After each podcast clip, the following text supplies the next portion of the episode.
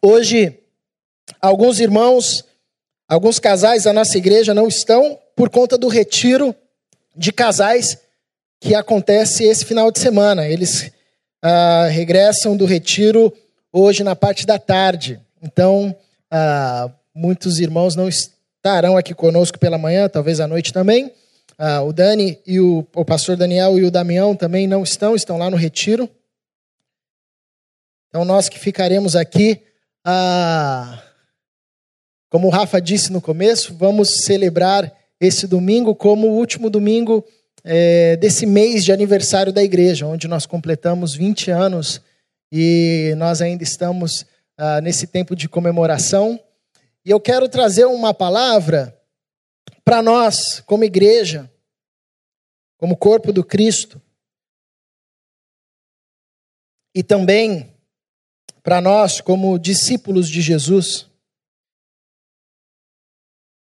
tentando pensar e refletir qual a base na qual a igreja é construída, qual é o alicerce que se constrói uma comunidade de discípulos de Jesus Cristo? Ou qual o trilho no qual vivemos a vida com Jesus? Qual é o alicerce? Qual é o ponto inicial? Onde nasce um discípulo de Cristo? Onde nasce uma igreja? Qual é o start? Qual é o início dessa caminhada? E eu acho propício meditarmos sobre isso no mês de aniversário da igreja, porque é sempre importante nós, como corpo, relembrarmos o, a base, o alicerce onde, onde se constrói toda a igreja que invoca o nome de Jesus Cristo. E também é importante nós, como discípulos de Jesus, na nossa pessoalidade, relembrarmos o ponto inicial dessa nossa caminhada. E a partir disso, ah, refletir sobre a nossa caminhada com Jesus e a nossa vivência com Jesus. E esse ponto inicial, esse início de caminhada, essa base sólida onde se constrói a igreja, onde se inicia a vida do discípulo de Cristo, uh, se faz a partir de uma pergunta, ou de, ou melhor, de uma resposta a uma pergunta. E com certeza a pergunta mais importante de todas as perguntas que nós temos que responder durante a nossa existência. Se você parar e, e pensar um pouco, você vai ver que vivemos ah, para muitas coisas, inclusive para respondermos muitas perguntas. A nossa existência se constrói a partir de muitas respostas que damos a diversas perguntas, que são feitas a nós, que nós mesmos fazemos a nós, perguntas que estão aí ah, antes da gente chegar. Então, quando nós nascemos, nós temos que responder quem somos, nós temos que responder de onde viemos, nós temos que responder para que existimos, nós temos que responder o que seremos, nós temos que responder o que vamos fazer, onde vamos morar, com quem vamos compartilhar a vida, se vamos compartilhar a vida com alguém, se vamos deixar uma descendência, se não vamos deixar uma descendência, por que sim, por que não. Por que, que nós vamos escolher tal vocação, tal profissão? O que, que nós vamos construir? O que, que nós vamos desconstruir? O que, que nós vamos acumular? O que, que nós vamos doar? Em quem nós vamos acreditar? Qual ideias nós vamos abraçar? Qual ideias nós iremos recusar? Qual cultura nós vamos abraçar? Qual cultura nós vamos desprezar? A partir dessas perguntas e a partir das respostas que nós damos a essas perguntas, nós vamos construindo a nossa trajetória. Nós vamos construindo a trajetória da nossa família, nós vamos construindo a nossa cultura, nós vamos construindo a nossa identidade. São muitas perguntas. A todo instante nós estamos respondendo perguntas.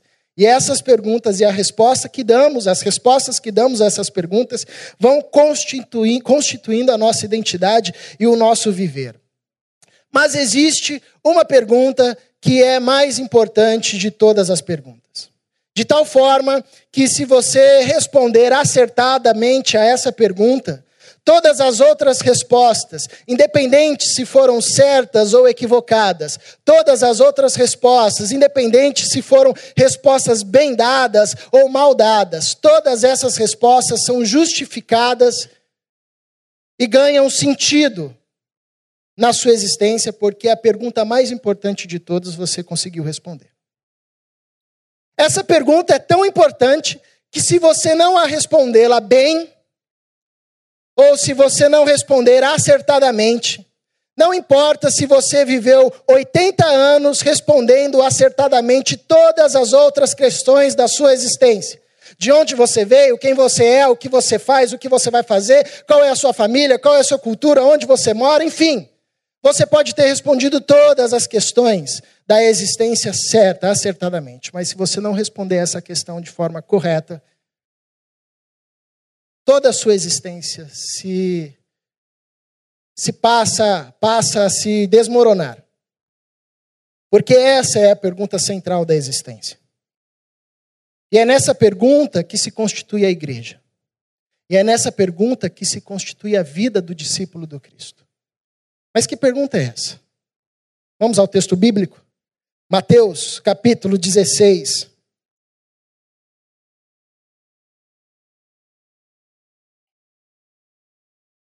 verso 13.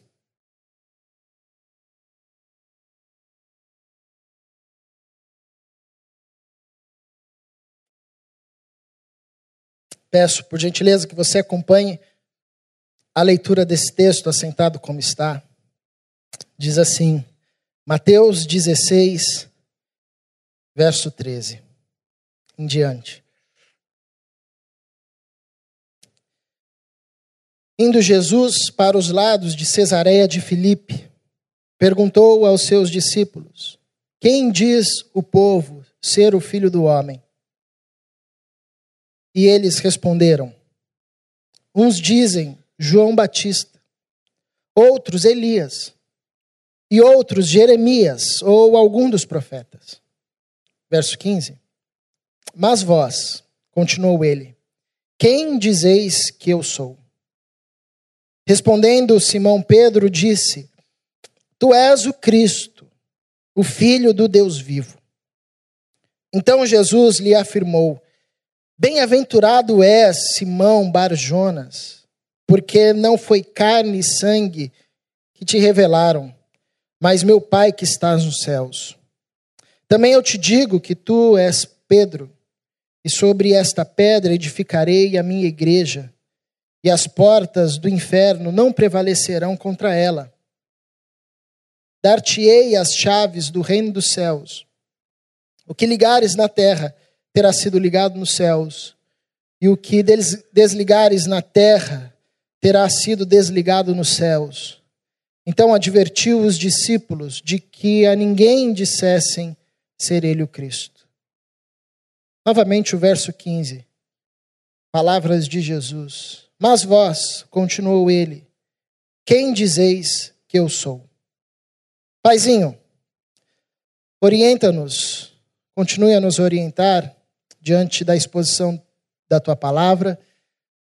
Obrigado porque o Senhor já nos tem falado através dos louvores, através do serviço dos nossos irmãos que empenham os seus dons e talentos para glorificarem o teu nome. Isso também nos é motivo de inspiração, isso também nos é alimento na fé. Então, obrigado, pois o Senhor já nos tem falado.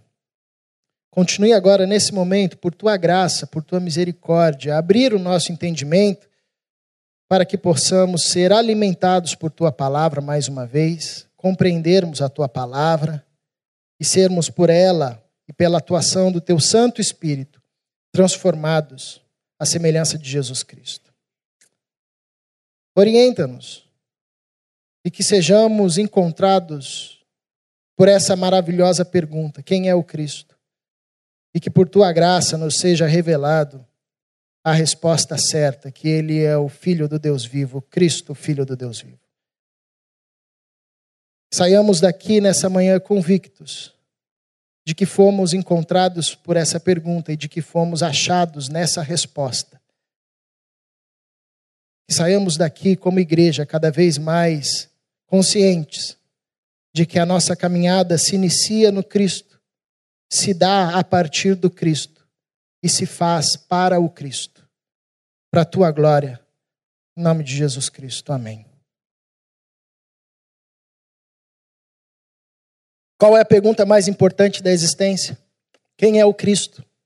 Quem é Jesus? Quem vocês dizem que eu sou?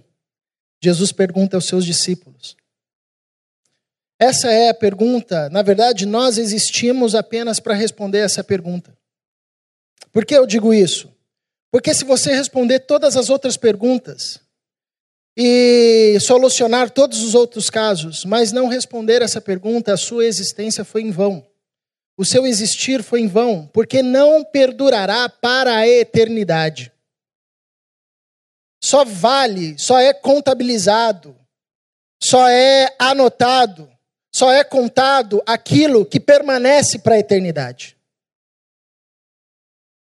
aquilo que permanece para a vida, aquilo que permanece para o que é pleno e para o que é perfeito.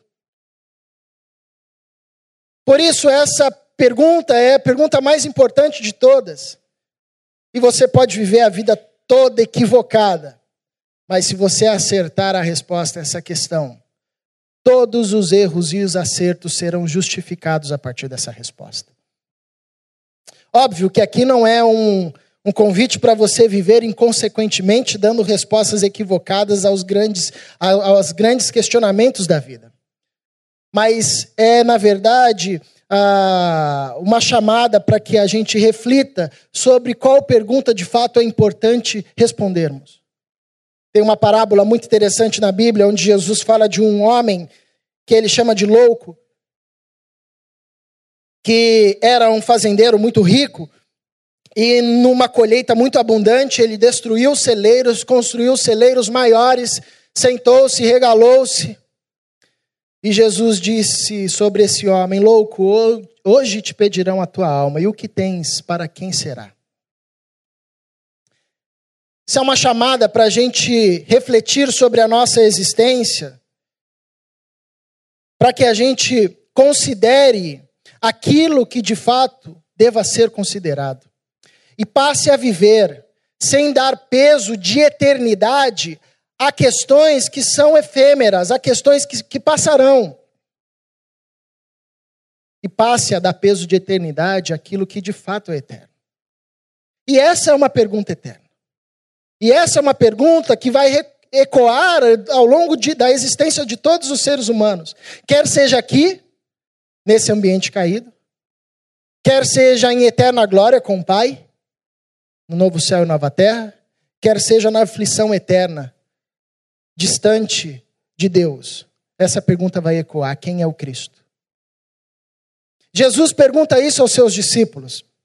E eu acho interessante ah, que ele está dizendo a respeito da multidão. Quem a multidão diz ser o Filho de Deus? Qual é a percepção da multidão a respeito da minha pessoa, do meu ministério, da minha vivência, do tempo que eu estou aqui com vocês. E é bacana que tem muitas respostas. É João Batista. O profeta Malaquias profetizou a respeito ah, de um homem que seria enviado antes do Messias, o Filho de Deus. Esse homem prepararia o caminho João Batista cumpriu esse ministério. Mas, como o próprio Jesus disse, João Batista já tinha vindo e não acreditaram nele.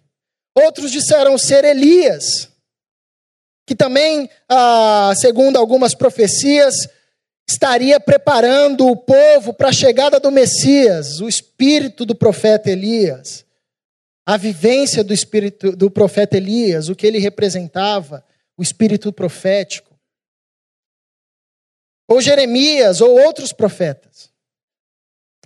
Então é possível reparar que a partir do mesmo Cristo, isso não é uma coisa ah, que precisa ser um estudioso para perceber, né? O mesmo Cristo gera percepções diferentes. Isso naquele tempo, isso nos dias de hoje. Ora, a gente vive numa cultura que se fala Jesus em todo qualquer canto. A todo instante você liga é, a, a televisão e estão se falando de Jesus. Você liga a rádio, é até difícil, graças a Deus eu escuto pouco rádio, porque quando eu fico sem celular tem que escutar rádio, não dá, não dá para escutar. Não dá para escutar. É assim, das aberrações mais incríveis. Jesus, Jesus, Jesus, mas nós conseguimos perceber, ah, já num primeiro contato, que são identidades diferentes de uma mesma palavra, ou o mesmo nome, ou um nome que é esvaziado. E o que é interessante perceber é que muitas igrejas nascem a partir de uma afirmação equivocada sobre a identidade de quem é Jesus. E assim como muitas igrejas nascem a partir de uma afirmação equivocada de quem é Jesus, muitos discípulos do Cristo nascem a partir de uma informação equivocada a respeito do Cristo. É por isso que em alguns discursos, Jesus é uma espécie de um mago, de um mágico, que está aí para nos servir, que resolve os problemas assim, no estalar de dedos, que qualquer problema nós ah, acionamos ele com palavras mágicas e certeiras e a coisa acontece. Ou em outros discursos, Jesus é um carrasco que está atrás da gente procurando um único erro para mandar um raio cair do céu, ou para amaldiçoar os nossos projetos, ou para fazer com que a gente ah, padeça na mão do devorador, por exemplo.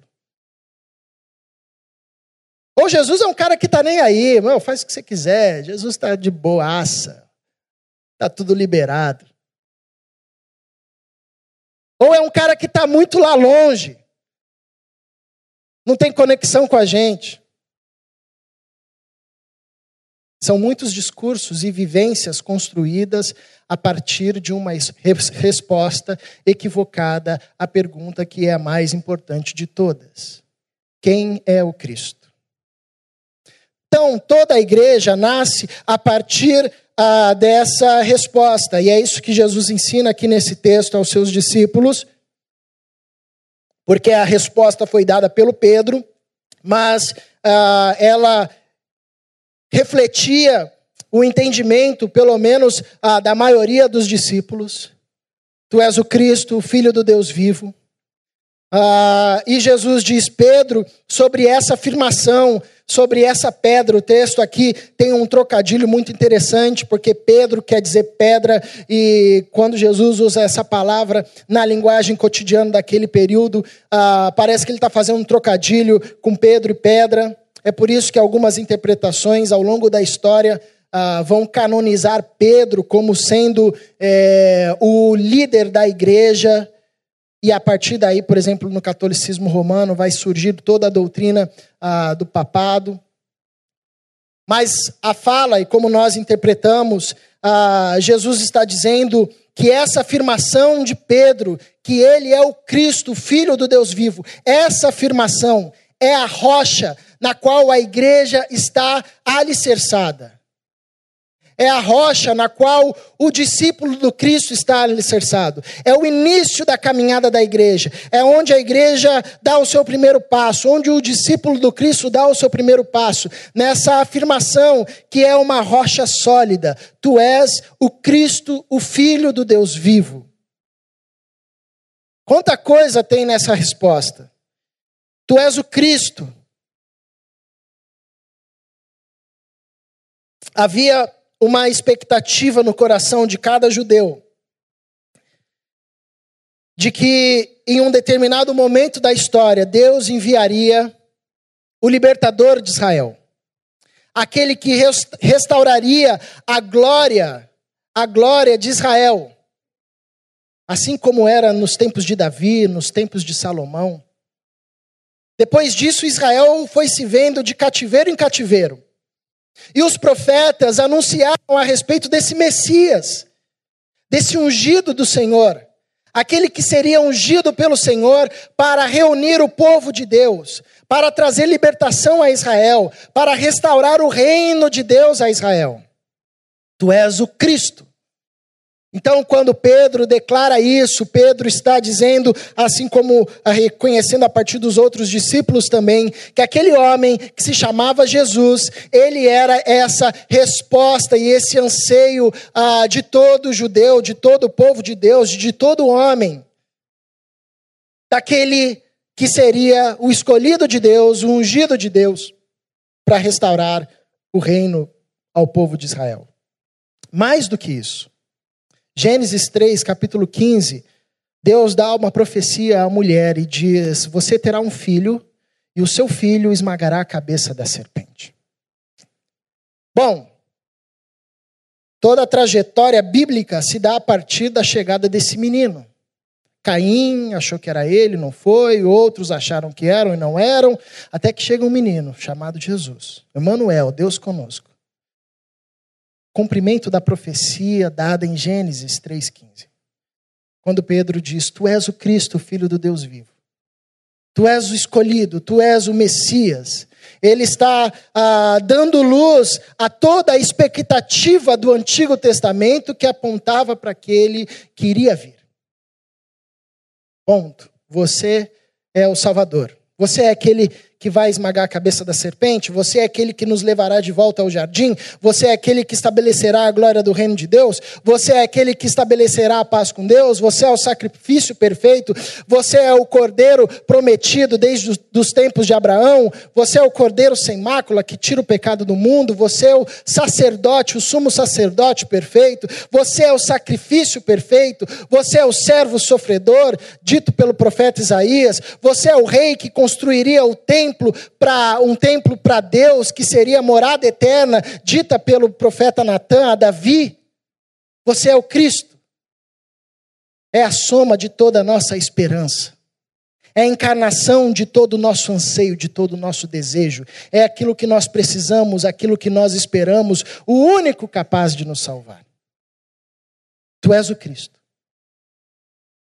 O Filho do Deus vivo. Outra resposta incrível. Porque você é homem como nós, mas você não se limita à existência humana. Você é filho de Deus. Você não é como o rei Davi, você não é como o rei Salomão, você não é como o profeta Isaías, você não é como o profeta Elias, como João Batista, você é maior. Não apenas porque você é o Cristo, mas porque você é o Filho de Deus, Deus de Deus. O Deus que abriu mão de sua glória, o Deus que se fez carne, que se habitou entre nós. Porque o único ser capaz de resgatar o plano de Deus é o próprio Deus. E se não for Deus, nenhum homem dá conta. Porque nós tivemos ao longo da história antes do Senhor homens incríveis, que fizeram coisas incríveis, que fizeram proezas incríveis, que falaram coisas incríveis, mas que eram falho, falharam, não nos reconectaram com Deus, e nós ainda continuamos como ovelhas sem pastor, mas tu és o Cristo, o Filho de Deus. O Filho de Deus. Deus está entre nós.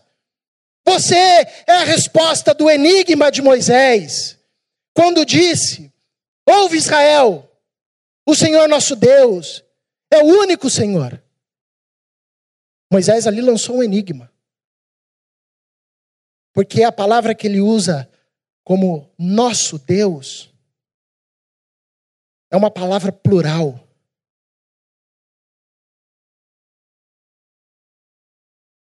Adonai Elohim Adonai Errad. Errad é uma palavra que os judeus usavam para definir uma unidade composta. Moisés revela que Deus não é apenas um, que Deus é mais de um, mas continua sendo um, que Deus é uma unidade composta. Os hebreus ficaram confusos com isso. Como assim? Deus é mais de um, mas continua sendo um. E aí Pedro entende isso e diz: agora o enigma de Moisés foi respondido. Tu és o filho de Deus.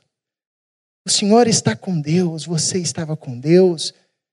E a palavra de Jesus, quando ele diz: Eu e o Pai somos um, Quem vê ao Pai, vê a mim. Começa a fazer mais sentido a partir da revelação dada a Pedro. Tu és o Filho do Deus vivo, Deus de Deus. Depois o Senhor vai revelando isso à sua igreja e nós vamos compreendendo que tem o Deus Pai, tem o Deus Filho e tem o Espírito Santo, que é Deus de Deus, luz de luz, verdadeiro Deus de verdadeiro Deus. Estava desde o princípio da criação. E aí a gente entende o que Moisés quis dizer: que Deus é uma comunidade. Deus é mais de um, mas permanece sendo um, pois é uma unidade perfeita, é o que nós chamamos de trindade.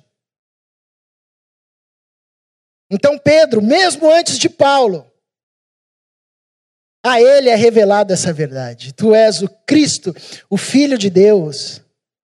É o Deus encarnado, é o Emanuel, Deus conosco. Agora nós entendemos esse nome. Deus está conosco, Deus nasceu numa manjedoura.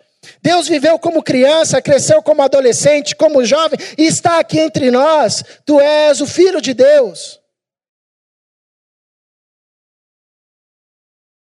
É a partir dessa resposta que inicia a igreja do Cristo, por isso Jesus diz sobre essa afirmação, sobre essa rocha: edificarei a minha igreja. E ela é tão forte, e essa verdade é tão profunda, essa verdade de que eu sou o Salvador, de que eu sou o Filho de Deus, de que eu estou com vocês, ela é tão profunda que nem mesmo as portas do inferno prevalecerão sobre ela. Que nem mesmo a morte prevalecerá sobre ela. Isso é muito interessante. Eu já compartilhei algumas vezes aqui que eu sempre li esse texto de forma errada. As portas do inferno não prevalecerão. Eu achava que a igreja estaria aí vivendo e o inferno atacando a igreja, mas a igreja ia resistir de alguma forma. Até que um professor no seminário me ensinou a ler esse texto de forma certa. Porque porta, bem paulista aqui, né? Porta é um instrumento de defesa, não é uma arma de ataque. Ninguém que vai para uma guerra diz: Ó, oh, pega a porta lá, vamos atacar, tá bom? Leva a porta, o portão. Porta é um instrumento de defesa. A lógica de Jesus não é que o inferno avança a igreja, é que a igreja avança o inferno. A igreja que nasce a partir dessa declaração, ela avança, vai até as fortalezas infernais da morte e entra. Porque nenhum inferno, nenhuma porta, nenhum portão consegue parar uma igreja que nasce a partir dessa informação, a partir dessa resposta. Um discípulo que nasce e vive a partir dessa pedra, dessa rocha.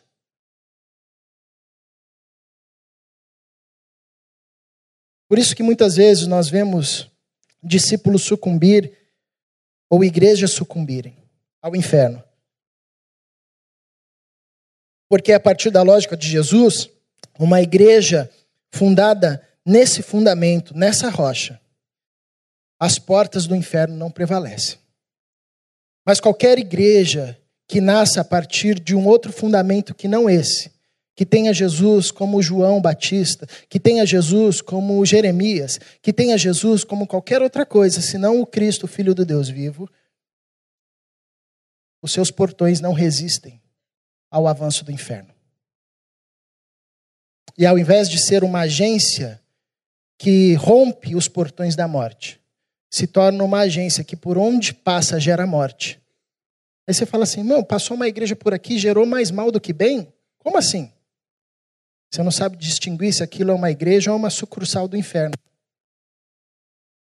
Se aquilo é um discípulo ou é alguém transvestido de discípulo do Cristo. Porque a fala de Jesus é clara. Uma igreja que nasce nesse fundamento, um discípulo que viva nesse fundamento, rompe as barreiras da morte, rompe as barreiras do inferno. Por isso, essa é a pergunta mais importante a ser respondida. Porém,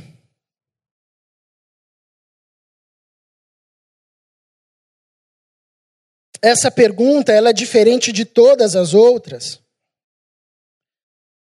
Primeiro, porque essa pergunta encontra a gente em algum momento da nossa existência. Isso é certo para todos. Em algum momento da sua existência, por uma, por duas ou por mil vezes, essa pergunta irá te encontrar. Jesus perguntará a você: e você? Quem você diz que eu sou? Ou ele já perguntou, ou ele vai perguntar, ou ele está perguntando hoje. E você? Quem você diz que eu sou? E a resposta que você der a essa pergunta é o que vai justificar toda a sua existência e dar sentido à sua existência, ou que vai fazer perder toda a sua existência. Não importa o tanto de perguntas acertadas que você tenha respondido. Então, isso é muito interessante, porque essa pergunta nos encontra a todos. E ela é forte, ela ecoa, ela fica na nossa cabeça, martelando. Quem é o Cristo? Quem é o Cristo? Quem é o Cristo? Quem é o Cristo? Até que a gente dê uma resposta para ela. Porém, a resposta a essa pergunta não é uma resposta que a gente dá decorado. Não é assim, oh, ah, tu és o Cristo, filho de Deus vivo. Vou repetir o que Pedro disse e aí eu tiro 10, né? Tá certinho. Não funciona assim. Porque quando Jesus diz, tu és feliz, Pedro, bem-aventurado, porque não foi carne ou sangue que te revelaram isso, mas sim o meu Pai que está nos céus. Jesus nos ensina que a resposta a essa, a essa pergunta não é fruto apenas de uma construção intelectual, não é fruto de uma construção é, carnal das obras humanas, não é fruto de uma construção da experiência, mas é uma revelação da parte de Deus é muito mais do que uma sentença. Tu és o Cristo, o Filho do Deus vivo, mas é um encontrar-se com essa sentença. Mas é um ser encontrado por essa sentença. É um ouvir essa fala, é ver o Cristo, é ser visto pelo Cristo, ser preenchido por essa verdade, ser tomado por essa verdade, que não nos resta outro movimento a não ser a gente se lançar aos pés do Cristo e dizer: Tu és o Cristo, o Filho do Deus vivo. É uma resposta tão substancial que ela toma a gente, que ela faz ruir em nós velhos paradigmas e velhos modelos e faz nascer em nós novos paradigmas e novos modelos. É uma resposta tão saciável que quando somos encontrados por ela, a nossa sede, a nossa fome se silenciam. O nosso desespero se aquieta. A nossa inquietação, a nossa falta de paz se transforma em um sussurro.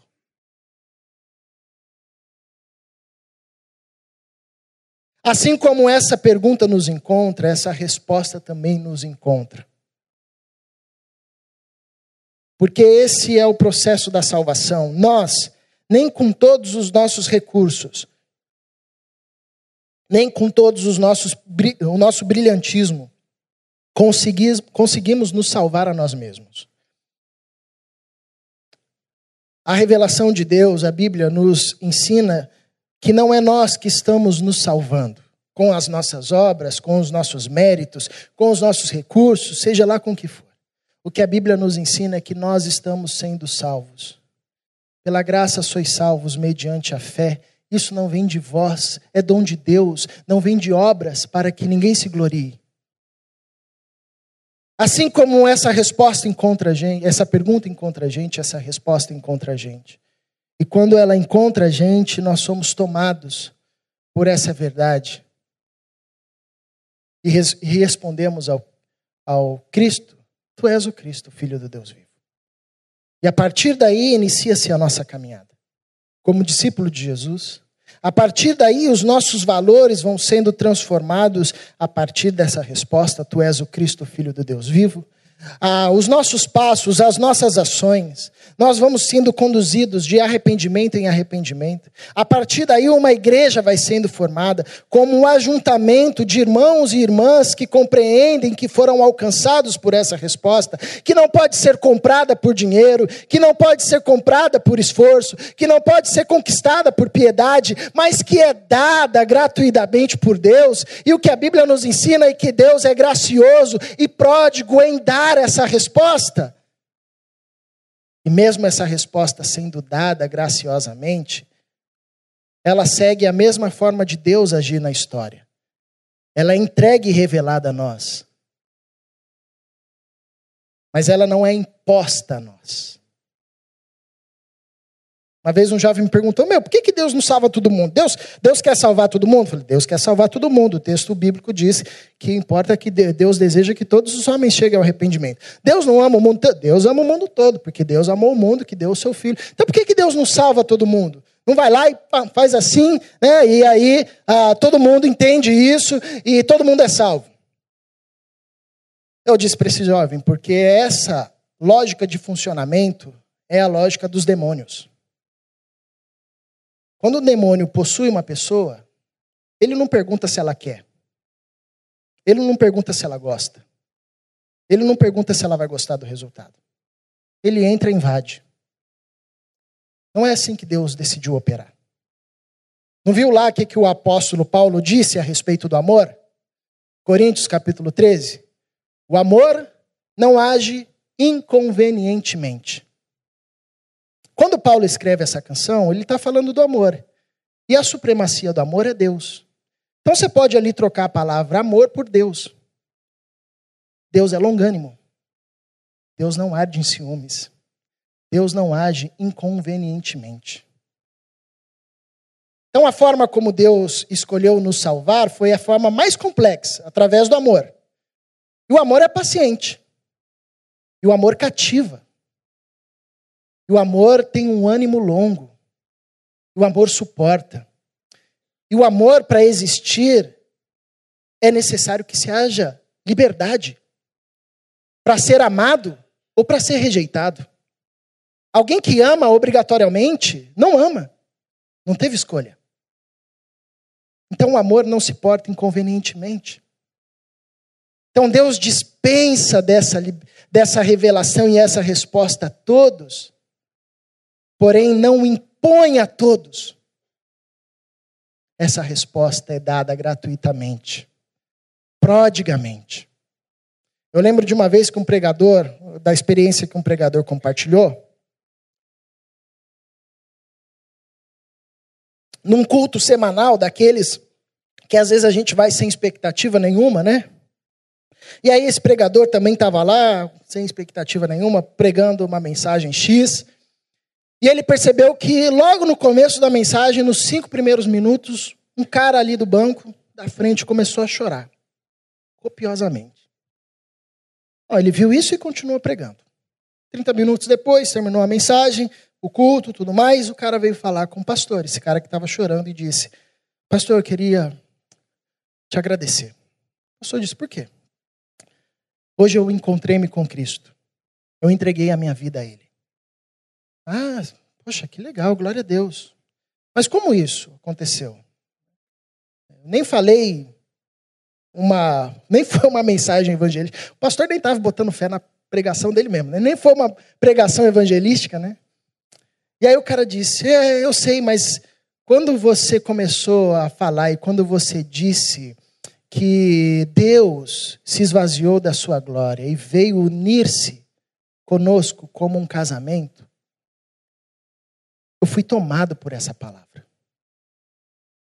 E eu comecei a pensar o Cristo deixando toda a sua glória, tornando-se um bebê. Isso foi me constrangendo. E eu fiquei me perguntando por quê? Que profundidade de amor é esse? Por que ele fez isso? Eu não mereço isso. E ao mesmo tempo que eu pensava nisso, todas as coisas erradas que eu fazia vinham à minha mente, e eu ficava com, cada vez mais constrangido por ver a minha vida e por ver tão grande amor. E eu comecei a entrar num desespero. E quando eu vi, eu estava sendo tomado por lágrimas. E o meu coração foi se desesperando. Era como se ele tivesse desfalecendo, se despedaçando dentro de mim. Eu comecei a ficar sufocado, eu achei que ia morrer, e de repente, nesse desespero tudo, diante de todas essas imagens, me veio uma oração: Senhor, tem misericórdia de mim, salva-me. E aí eu comecei a orar, pastor. E aí, quando eu terminei de orar, eu percebi que tinha terminado o culto. O que, que é isso? Isso quando a resposta encontra a gente. E quando nós somos encontrados por essa resposta. Nós somos lançados a um santo desespero. Porque reconhecemos que estamos diante do Cristo. Porque reconhecemos a pequenez da nossa vida. Porque reconhecemos que nós, por nós mesmos, não damos conta de nos salvar nem todo o nosso moralismo, nem toda a nossa ética, sempre tem uma fresta, sempre tem uma brecha, sempre tem um passado, sempre tem um equívoco, sempre tem uma mancha que invalida tudo. E aí nós caímos num santo desespero, porém o amor de Deus diz: vem. Eu sou o Cristo, Deus de Deus. Me dê em seu lugar. Na minha morte você encontra a sua vida. Na minha vida você encontra a vida eterna. Vem caminhar comigo, porque a partir de hoje, a partir dessa resposta, a sua vida vai começar. Porque a nossa vida só começa quando a gente responde essa pergunta: Quem é o Cristo? Tolo é aquele que acha que a vida começa quando ele começa a responder: ah, Eu sei quem eu sou. Sou Caleb, nasci em São José, meus pais eram isso. Você ainda está em estado de morte. A vida, a nossa verdadeira vida, só começa quando nós respondemos essa pergunta. Não é à toa que depois da resposta de Pedro, Jesus disse: Então, Pedro, já que você disse certamente quem eu sou, agora eu vou dizer quem você é. Tu és Pedro, rocha. A gente só sabe quem a gente é de verdade quando primeiro a gente descobre quem Cristo é. Enquanto isso não acontece, nós não ouvimos do Cristo. Tu és Pedro, tu és Caleb, tu és Maria, tu és João, tu és Paulo. Enquanto a gente não ouve isso, a gente não sabe quem a gente é. E quando a gente não sabe quem a gente é, não importa a resposta que a gente dá, a gente não sabe o básico: quem somos. Então, a partir dessa resposta, começa a nossa existência. Porque quando nós, por revelação, diz, dizemos ao Cristo: Tu és o Filho de Deus, o Cristo de Deus, o Filho do Deus vivo, nós ouvimos do Cristo. Ok, acertou. Então agora eu vou dizer quem você é. E eu vou dizer tudo o que você pode ser a partir dessa afirmação.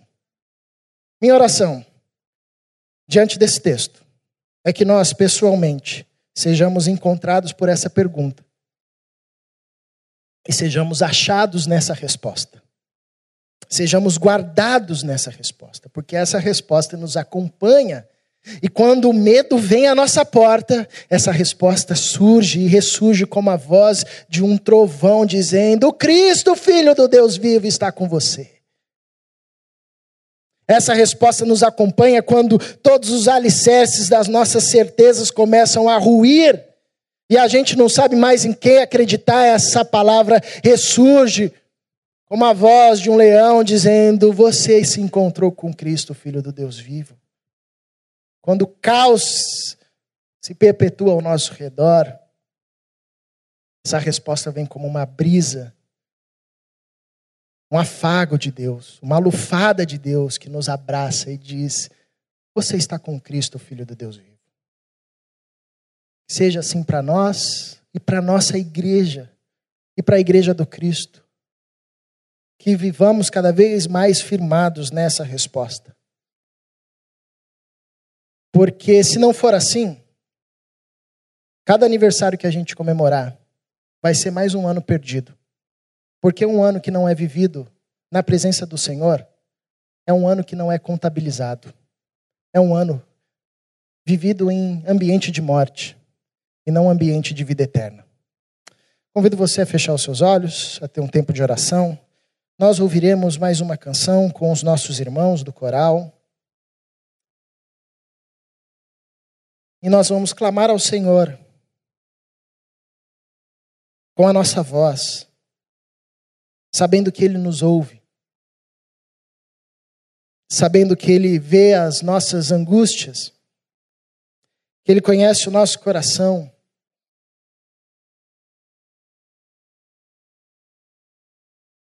Enquanto ouvimos essa canção,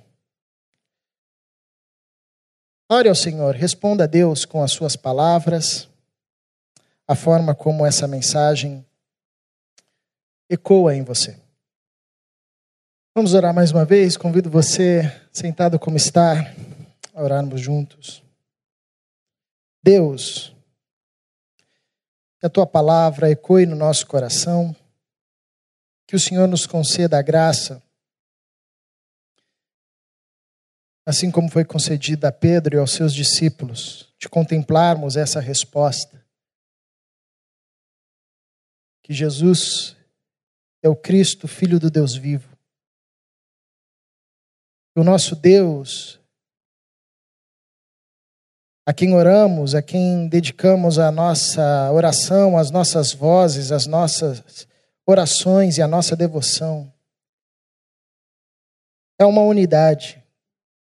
Uma unidade composta por Pai, Filho e Espírito Santo, como nos ensinou Moisés ao dizer que é o único, o único Deus e como foi revelado a Pedro, o Filho habitou entre nós, Deus de Deus, abriu mão da sua glória, fez-se em figura humana, porque só assim seria possível resgatar a humanidade. Por isso ele é o Cristo esperado, o desejado das nações, o Messias esperado, o Salvador, aquele que tem a capacidade de redimir a nossa vida, de nos justificar, de nos santificar. Por Ele somos salvos, nele vivemos.